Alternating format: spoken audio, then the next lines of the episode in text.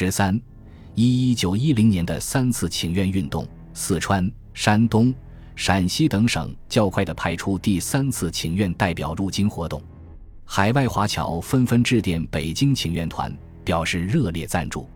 美洲华侨和日本华侨这一次也分别派有代表参加请愿。美洲代表五线子庄属于康有为控制下的帝国宪政会，日本代表汤觉顿瑞则是梁启超的心腹。当时在北京参加考试的举贡生员及留学生数百人也参加了请愿活动。然而，对请愿代表团说来，更大的支持力量是各省咨议局联合会。该会于八月九日在北京开第一次会议。许多省的咨议局议长或副议长到京参加了会议，如直隶议长严凤阁、副议长王振尧、浙江副议长沈钧儒、福建副议长刘崇佑、四川议长蒲殿俊、湖北议长汤化龙、副议长张国荣、奉天副议长张百湖、黑龙江副议长战殿臣等。参加会议的还有江苏的孟昭常、雷奋、杨廷栋、方环，江西的汪龙光。广西的吴次林、湖南的罗杰、山东的周树标等等，都是各该省咨议局中有影响的活动分子。会议选举汤化龙为会长，蒲殿俊为副会长，推选孙洪一、杨廷栋、刘崇佑、雷奋、周树标、汪龙光、孟森、吴次玲、王法勤等为审查员。会议讨论了各省咨议局共同关心的议案。其中最重要的是诉开国会案，一向比较保守的张謇，这时估量了形势，打算亲自出马，组织并率领一个议长请愿团赴京，开第三次请愿之新面目。但他的建议并没有得到积极响应。山西议长梁善济致函批评说，组织所谓议长请愿团仍是少数人的活动。他认为请愿之举，当以少数而扩充至于多数。未便由多数而归纳至于少数，他主张联络资政院互选议员，并联合各省咨议局。此案只请速开国会，如仍无效，互选议员全体辞职，各省咨议局同时解散，揭开立宪之假面具，使政府无所遁世。显然，梁善济的态度要比张謇积极得多。张謇的打算没有实现。请愿代表团利用资政院开院的机会，发动第三次请愿高潮。资政院于十月三日开院，十月七日，请愿团的孙洪一等六人，加上刚刚从天津赶来的直隶代表李长生、温世林等十七人，前往摄政王府上请愿书。在半路上遇到东三省女经学生赵振清、牛广生等，正在迎候代表团。赵。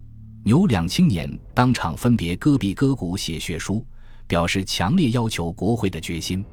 但代表们到王府时，载沣外出，孙洪一等决定留下六人，准备日夜守候，避免交请愿书并转达东三省青年的热诚。王府的警卫劝令六人散归，六代表坚持不去。警卫电告民政部尚书单琦，单琦带随元钦到现场劝慰。说摄政王数日内不能回抵，他本人保证将代表们的上书当日呈交。这时代表们才将请愿书交与单琦后退去。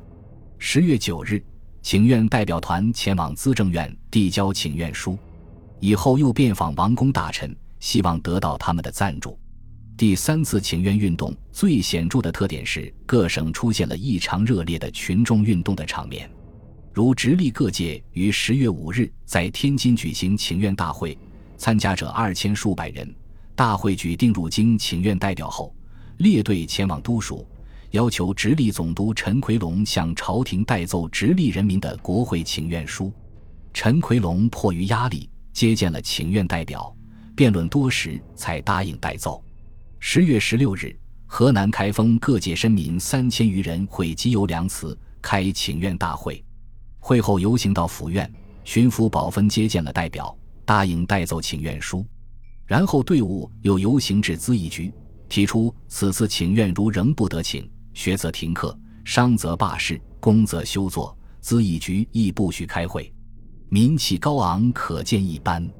在前两次请愿中表现不甚突出的四川省，这时也出现了群众性请愿高潮。十月二十九日，在省城成都，由国会请愿同志会召集三千人的大会，通过请愿书后，也列队游行至都署，请总督赵尔巽代奏。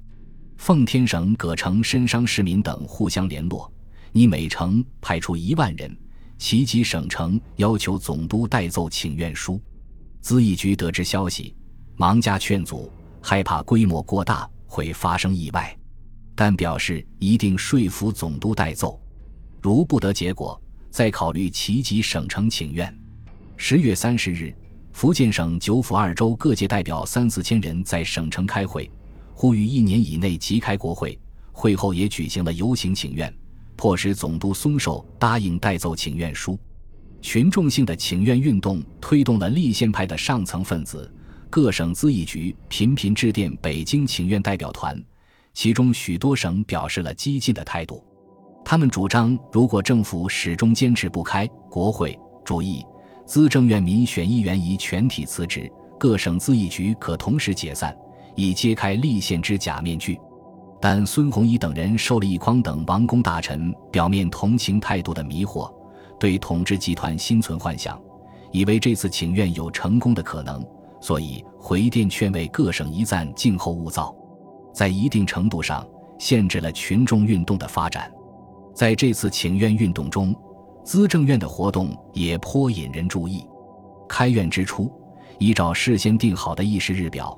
每次会议讨论的都是政府交易案，孙洪一等的请愿书、咨议局联合会请诉开国会的提案，于十月九日便递交资政院，却一直未予讨论，甚至也没有列入议事日表。对此，立宪派议员极为不满。十月十七日，正当讨论里番部交易的提案时，湖南议员易宗魁突然起立发言说：“资政院开院已有半月。”但所讨论的都是些枝叶问题，不是根本上的问题。根本上的问题就是速开国会。他要求议长改定议事日表，立即开始讨论速开国会的问题。他的发言赢得了一片掌声。但当时主持会议的副总裁沈家本坚持按既定日表进行，结果一直延迟到十月二十二日才把请速开国会案正式列入日表。那一天日表上共有四项议程，而国会问题列在最后。议员们对前三项议案毫无兴趣，发言者寥寥无几。当开始讨论国会问题时，会场立即活跃起来，立宪派议员争先发言，而且个个慷慨激昂。湖南议员罗杰发言说：“现在国民之断指、割臂、挖骨者相继，皆表示国民以死请愿之决心。”不速开国会，互选资政院议员不能承诺新租税。他要求一本院议员应全体赞成通过速开国会案；二议长应从速上奏；三摄政王应即允速开。发言者全部赞成奏请朝廷速开国会。当此案复表决时，担任副议长的沈家本坚持用投票表决，而立宪派议员则坚决主张用起立表决法。意在对手旧的亲选议员施加压力，争取全院一致通过。双方僵持不下。这时，广西议员吴慈林大声说道：“议长不赞成起立表决法，是先存袒护反对者的意思，则议长本人是第一个反对速开国会者，逼得沈家本无法招架，只好同意起立表决。当全体与会者一致起立通过这一议案时。”立宪派议员们高兴地跳起来，欢呼“大清帝国立宪政体万岁”，把议场上的胜利当成了事实上的胜利。十月二十六日，资政院通过了请诉开国会的奏稿，这是由立宪派议员和亲选议员联合起草的，主要执笔者是标榜积极赞助立宪而实际忠心为朝廷效劳的亲选议员汪荣宝。奏稿的词气相当温和。而且没有提出提前召开国会的具体期限。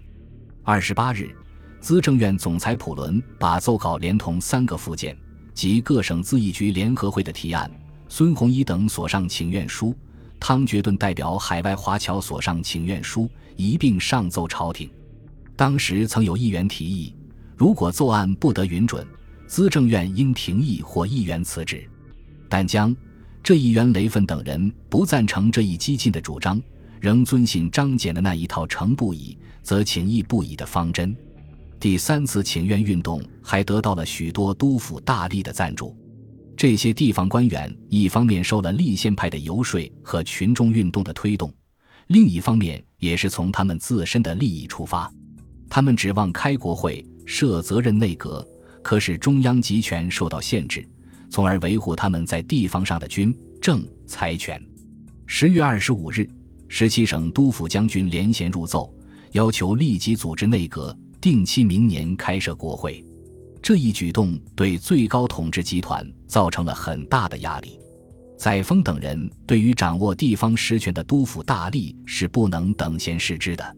这时，直隶总督陈奎龙揣摩朝廷意志，上了一道奏折，主张先设内阁，缓开国会，酌量缩短期限。他的意见遭到参与连奏的一些督府的批驳。但昏聩的满清朝廷最后还是大体采纳了陈奎龙等人的意见。以载沣为首的掌握国家最高权力的满洲贵族，越来越清楚地意识到国会请愿运动威胁着他们的统治权，所以就连原来赞助立宪、赢得立宪派赞誉的杜支部尚书载泽，这时也公开表示否定的态度。孙弘一等曾特访载泽，询问其对国会问题的意向，说。泽公昔为立宪政体首倡者，今据外间传说，与国会问题颇有反对意见，岂非自相矛盾？载泽在为自己辩解之后，仍然声明，对于国会请愿，朝廷不能居然轻许。他的态度突出地反映了满族权贵对于失去统治权的忧惧，但是载沣等人又不能无视立宪派和督府们的动向，害怕他们因失望而离心。所以在经过了紧张的筹划之后，做出了先设内阁和提前三年召集国会的决定，企图缓和一下形势。十月二十八日，载沣决定将请愿折稿交王大臣阅看。十一月三日，召见王大臣会商，次日即发上谕，决定缩改于宣统五年实行开设议院，预即组织内阁，但同时宣称此次缩定期限。即作为确定年限，一经宣布，万不能再以更张。此后倘有无知愚盲及此山祸，或稀图破坏，或逾越范围，均族扰害治安，必即按法惩办。同日另发谕旨，要所有各省代表人等，这民政部及各省督府凯切小谕，令其即日散归，各安职业。这一谕旨表明了朝廷将不惜以镇压手段对付请愿运动。